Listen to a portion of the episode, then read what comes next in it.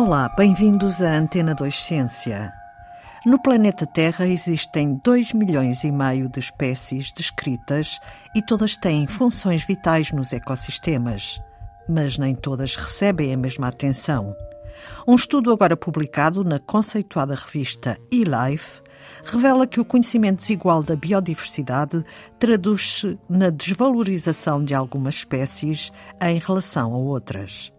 O estudo contou com o trabalho de uma equipa de investigadores de oito países europeus, da qual faz parte Ronaldo Souza, professor e investigador do Centro de Biologia Molecular e Ambiental da Escola de Ciências da Universidade do Minho. Desde que nós estamos no, no planeta, tivemos que ter um conhecimento sobre estas espécies. E, logicamente, aquilo que acontece é que este conhecimento é melhor para determinados grupos do que outros.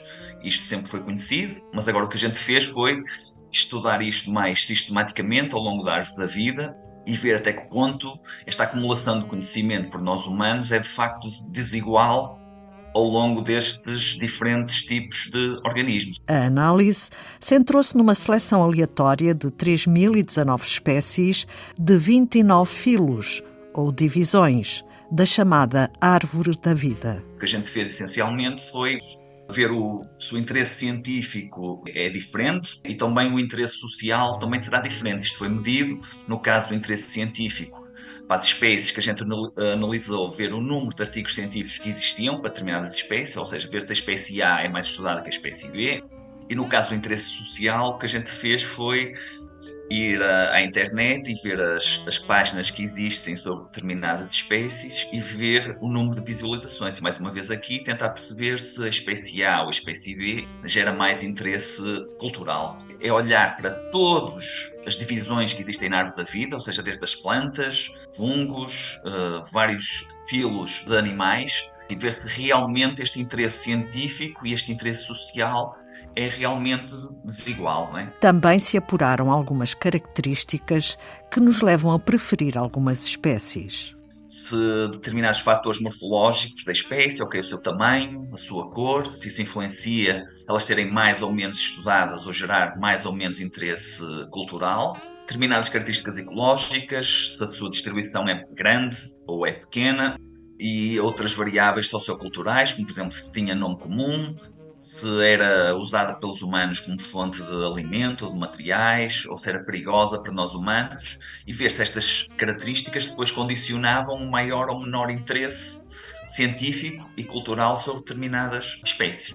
Realmente há determinados grupos que são mais estudados, geram mais interesse em nós humanos, e logicamente vimos que determinadas características destas que eu indiquei anteriormente também explicam alguma desta variância que existe entre, entre o conhecimento sobre determinados grupos taxonómicos em relação a outros. E os invertebrados, como os insetos, crustáceos, moluscos, etc., que também são muito importantes, aliás, são fundamentais nos ecossistemas do planeta, também têm menos interesse por parte da ciência? Na parte social terão, não é?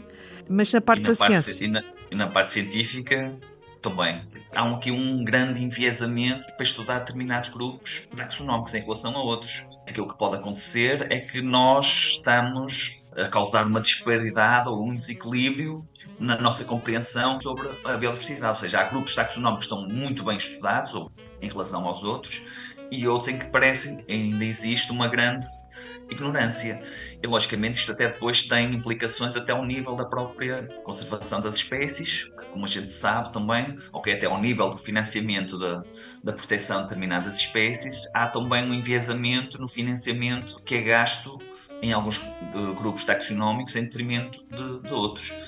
Um exemplo disto, a gente fez um estudo anterior a este e a gente viu concretamente o financiamento gasto pela União Europeia em, em conservação aplicada fundos gastos pela União Europeia para conservar as espécies, ou seja, restaurando os habitats, fazendo propagação em, em cativeiro para depois lançar em, em, em, ambiente selvagem, ou seja, coisas realmente concretas. Também na União Europeia há um completo desfazamento entre o financiamento para vertebrados, e este estudo foi só para animais, em relação aos invertebrados. No caso concreto, quase mil milhões de euros foram gastos em conservação em invertebrados nestes, nestes anos, ok? Contra apenas 150 milhões em invertebrados. Sendo que na Europa, ok, a gente tem à volta de 1.800 espécies de vertebrados e, cento, e mais de 130 mil invertebrados, ou seja, isto uma desproporção em termos de financiamento por espécie de vertebrado em vertebrado muito, mas mesmo muito grande, não é? Estas espécies, por exemplo, de invertebrados, de insetos, são muito importantes na polinização, tem, tem que haver conhecimento sobre essas funções e sobre essas espécies nos, nos próprios ecossistemas. Falamos uh, muito da conservação das abelhas, mas pouco mais. Pouco mais, exatamente. Eu, por exemplo, trabalho muito com invertebrados de água doce, muitos, alguns destes grupos taxonómicos estão com graves problemas de conservação a nível mundial, europeu e, e no caso em, em Portugal, ok? Os próprios ecossistemas de água doce são muito sujeitos a, a pressões humanas e há montes de grupos taxonómicos, nomeadamente invertebrados, estão com uns dias um bocadinho difíceis, não é? E muitas das vezes isto passa completamente ao lado na parte cultural não é? e até na parte uh, científica, que estes, estes grupos normalmente são muito menos estudados. Não é? o, o trabalho que não pode ser feito por estes invertebrados, que é fundamental, acaba depois por ter implicações em toda a cadeia do ecossistema, não é? Lógico, ok?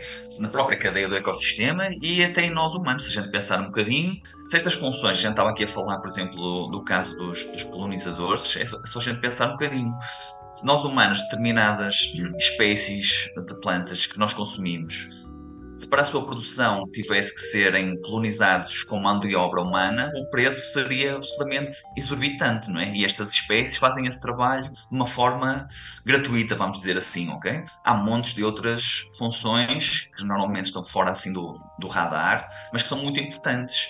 Ciclagem de nutrientes, ok? Por exemplo, os fungos é outro grupo taxonómico muito mal estudado, que tem funções nos ecossistemas muito, mas mesmo muito importantes, tanto nos ecossistemas terrestres como nos ecossistemas aquáticos, são importantes na, na, na decomposição, matéria orgânica, na reciclagem de nutrientes, e muitas das vezes estas funções a gente não dá grande valor, e logicamente se estas espécies estiverem com o seu estado de conservação um bocadinho pauperado, isso vai ter implicações uh, para os próprios ecossistemas e para os próprios serviços que são gerados nos ecossistemas tem implicações para nós humanos. Ronaldo Souza, o que é que é possível fazer agora com este estudo? É, é, chamar um bocadinho a, a, atenção destas, destas desigualdades, não é? E penso que é, é, é importante é fazer um bocadinho de sensibilização, de forma a informar as, as, pessoas, não é? Que determinados grupos taxonómicos estão em elevado risco de extinção e, por isso, simplesmente, muitas das vezes nós nem conhecimento científico temos disso e passamos completamente ao lado dessas, desses problemas. Determinados grupos taxonómicos são responsáveis por funções absolutamente vitais para nós humanos.